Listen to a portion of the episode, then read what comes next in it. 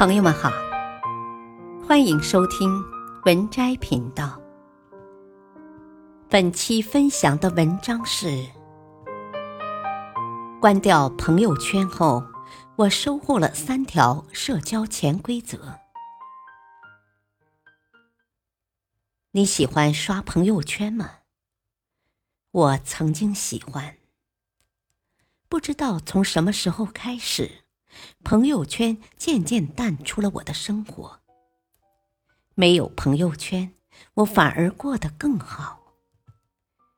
现在我才知道，为什么有人一直发朋友圈，有人却不发朋友圈。真正的好友是我潜在你的朋友圈，却露面在你的朋友圈。关掉朋友圈的日子。我总结了以下三条社交潜规则，与你分享：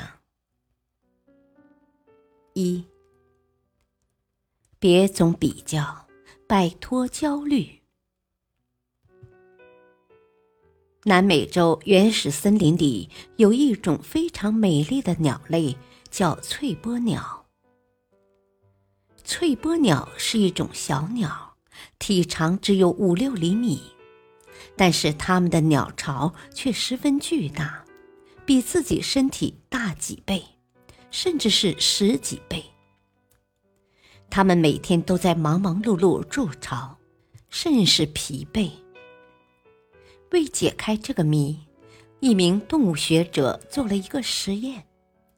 他捉来一只翠波鸟，关在一个巨大笼子里面，观察它筑巢过程。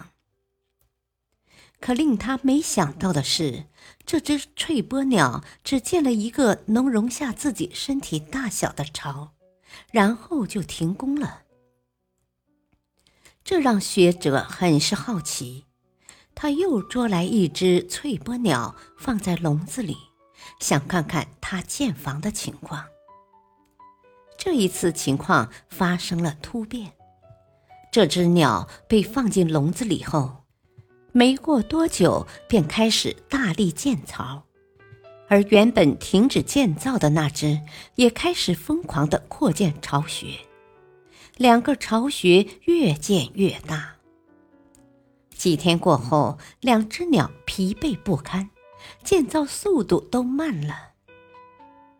又过了几天，原先送进来的那只竟然死了。这只鸟死后，另外一只立刻停止筑巢。这些现象让人百思不解。学者随即又捉来一只翠波鸟，放在笼子里，还如前面发生的情况一样。学者陷入深思，突然明白过来，原来翠波鸟忙碌不停，原因竟是攀比。这种鸟攀比心理太强，容不得别人巢穴比自己大。一旦发现别的鸟新建房子，它便忙碌不停地扩建巢穴，结果把自己累死了。其实，我们很多人的生活也正像翠波鸟筑巢，总是执着于和朋友圈的人做比较。当我好不容易实现旅行自由了，打开朋友圈，却发现人家已经实现财务自由了。当我好不容易买了房，打开朋友圈，却发现人家早就住别墅、开游艇了。当纪念日老公送了一支口红，打开朋友圈，却发现人家老公送了一台车。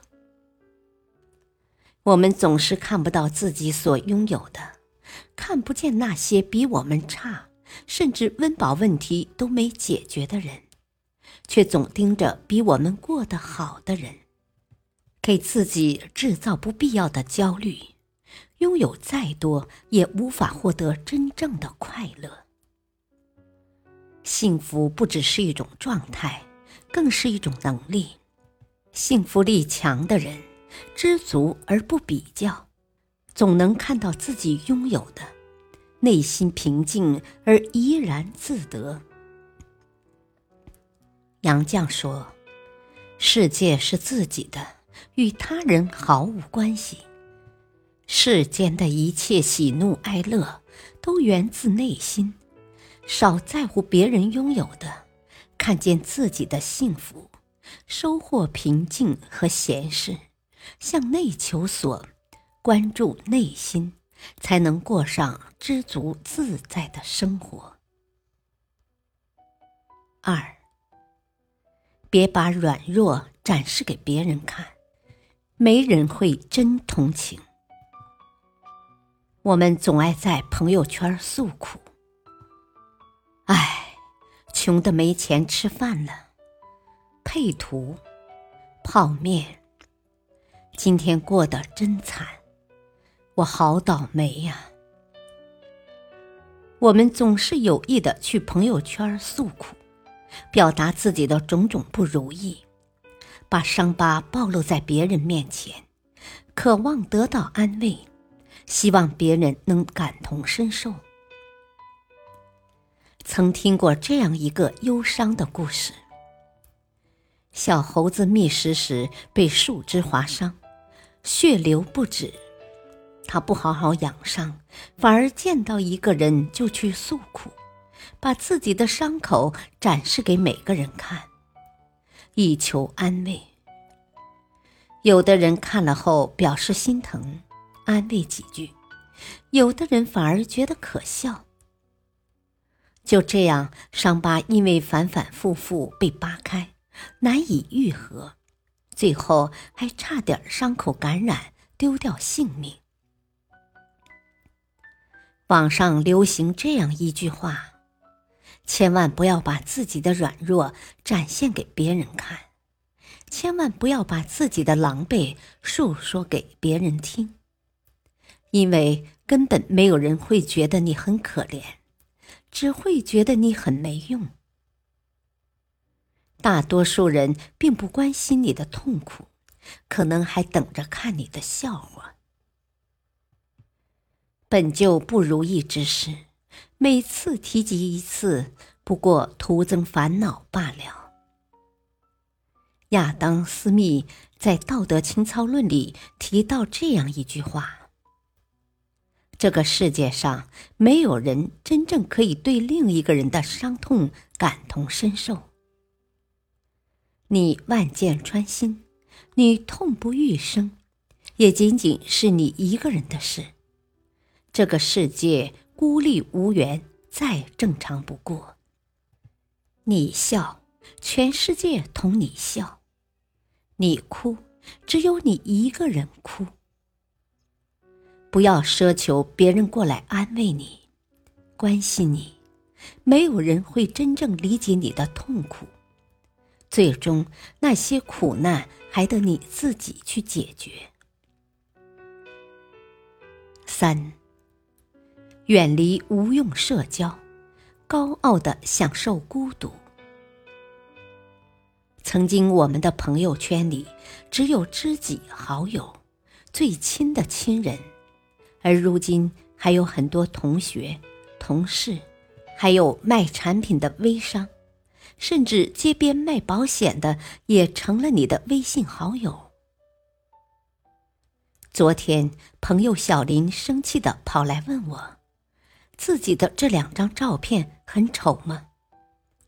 我正奇怪时，朋友又说道：“我刚用这两张自拍照发了朋友圈，结果有个不算熟的同学在底下评论说：‘长得这么丑，还发出来吓人。’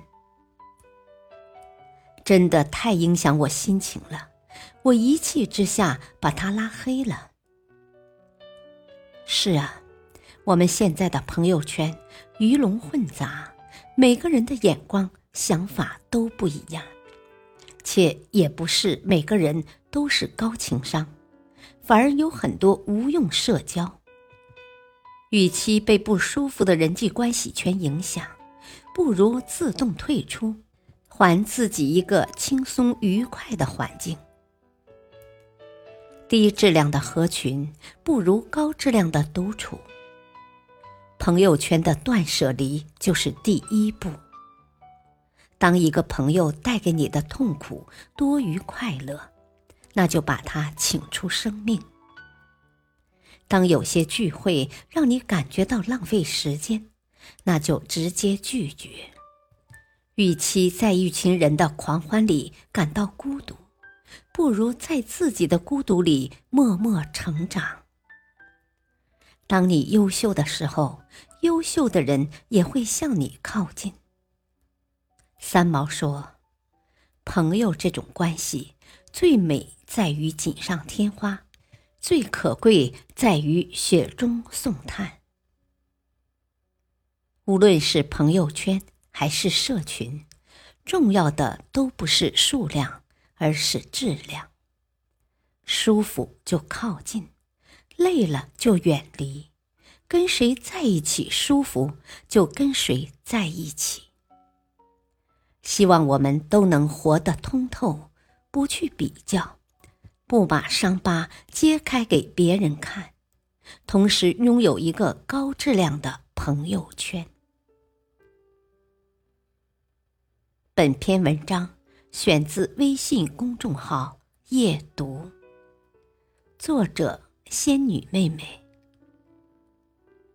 感谢收听，再会。